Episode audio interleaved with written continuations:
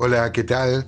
Al fin hemos abandonado el, párrafo del 3 al 10 que trajo mucho provecho espiritual, por lo menos para mi vida, y en el intercambio con muchos hermanos, lo cual agradezco profundamente. Como muchos de ustedes saben, mi nombre es Gustavo Sánchez y grabo estos audios ahora en un viaje misionero, así que salen cuando tengo wifi.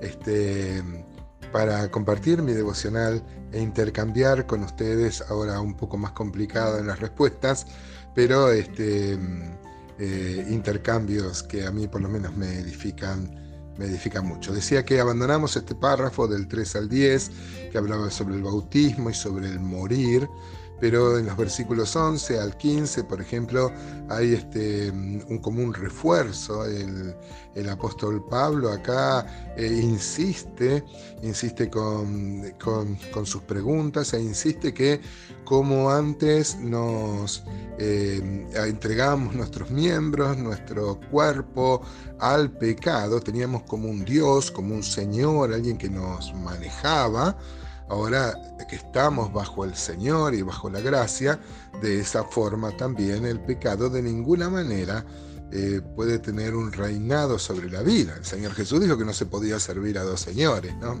Él lo dijo em, en el contexto de, em, eh, de, el dinero, pero se puede aplicar a todas las áreas, las áreas de la vida, ¿no? Así que este, hay poder, hermanos, para nosotros en el pacto de gracia, el pecado no tendrá dominio sobre nosotros, lo dice enfáticamente el apóstol Pablo. Las promesas de Dios para nosotros son más poderosas y eficaces para destruir al, pecado, para eh, eh, hacerle guerra al eh, pecado que nuestras promesas para Dios. O sea, hay más armas que promesas ¿no? para esta guerra en las cuales el Señor nos ha puesto.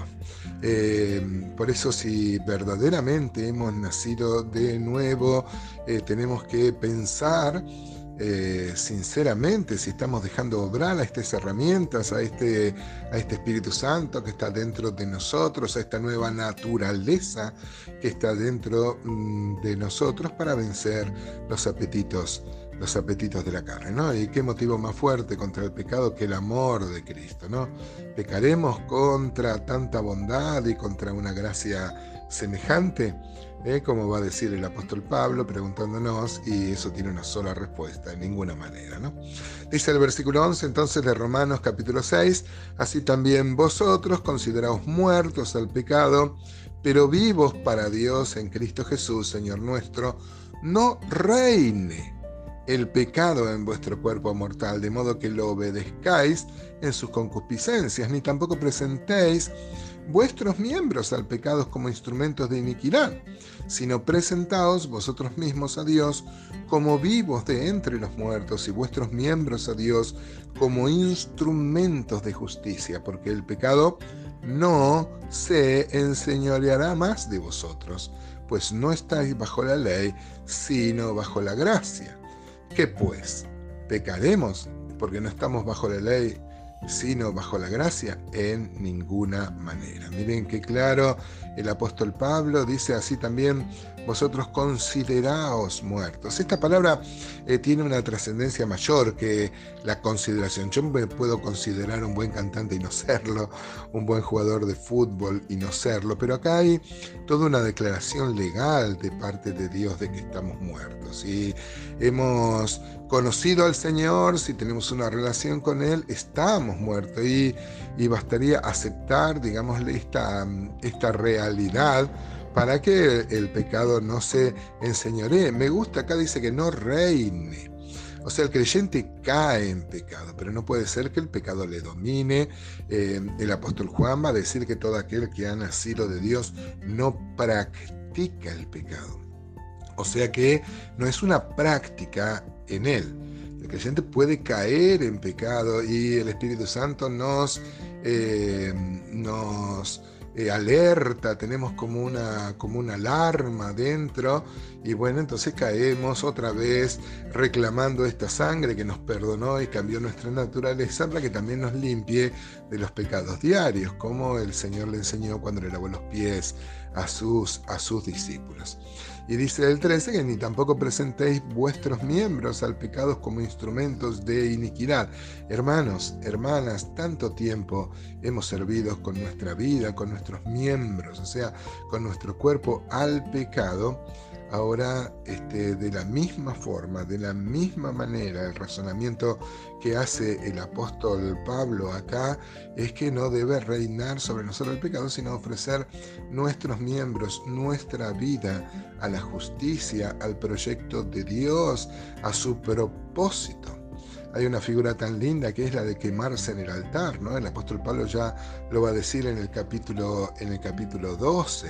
Cuando él dice no reine, pues es no reine como dueño, como este, fíjense cómo eh, pone como si fueran señores, eh, la palabra pecado, por ejemplo, la palabra inmundicia, iniquidad. Eh, pero también de la misma forma debe ser nuestro Señor la obediencia. Eh, y entonces sí, no ofrecer nuestra vida, nuestros miembros eh, a la comisión de los, de los pecados, sino que nuestro Señor sean los actos de justicia, que devienen de nuestro amor al Señor, ¿no? Eh, ni tampoco presentéis vuestros miembros por instrumentos de iniquidad, antes presentados a Dios. Esta es la verdadera entrega, hermanos. Dice, como vivos de entre los muertos. Qué hermosa, qué hermosa figura. Nosotros este, hemos sido resucitados, estábamos muertos y el Señor trajo nuestra vida tan era la impronta en el primer siglo que ustedes recordarán el apóstol Pablo escribiéndole a los Corintios, algunos creían que no iba a haber una resurrección futura porque la resurrección ya se había, había acaecido cuando uno conoce a Cristo. Eh, bueno, si bien esto es una herejía, por supuesto, pero rescata el valor presente que tenía el tema de la resurrección, ¿no? El apóstol Pablo, cuando llega a, eh, a Atenas, este, él predicaba a Jesús y la resurrección. Y algunos creyeron, no, no, perdón, en Hechos capítulo 14, estoy confundiendo los, eh, los pasajes. Dicen que algunos creyeron que era predicador de nuevos dioses. ¿Y cómo va a ser predicador de nuevos dioses? ¿Cómo él va a predicar el politeísmo? No, lo que pasa es que hablaba de Jesús y la resurrección, nos aclara Lucas ahí en Hechos 14. Y eso es algo que si no haces exégesis no se entiende. Algunos creyeron que era predicador de nuevos dioses, nuevos señores, porque le hablaba de Jesús, y Anastasis, que los griegos estaban acostumbrados a ver los eh, dioses en parejas. Entonces creían, algún, algún este, despistado por ahí, creía que el apóstol Pablo, claro, tanto insistía en Jesús y Anastasis, Jesús y Anastasis, que pensaban que eran una pareja de dioses, ¿no? Por supuesto que hemos resucitado, hermanos, y no debe reinar sobre nosotros, bajo ninguna manera, el pecado. Volvamos a esa gracia, volvamos a la cruz, volvamos a reclamar las promesas que Dios nos ha dado para agradarle, ya que Él ha derramado su gracia sobre nosotros.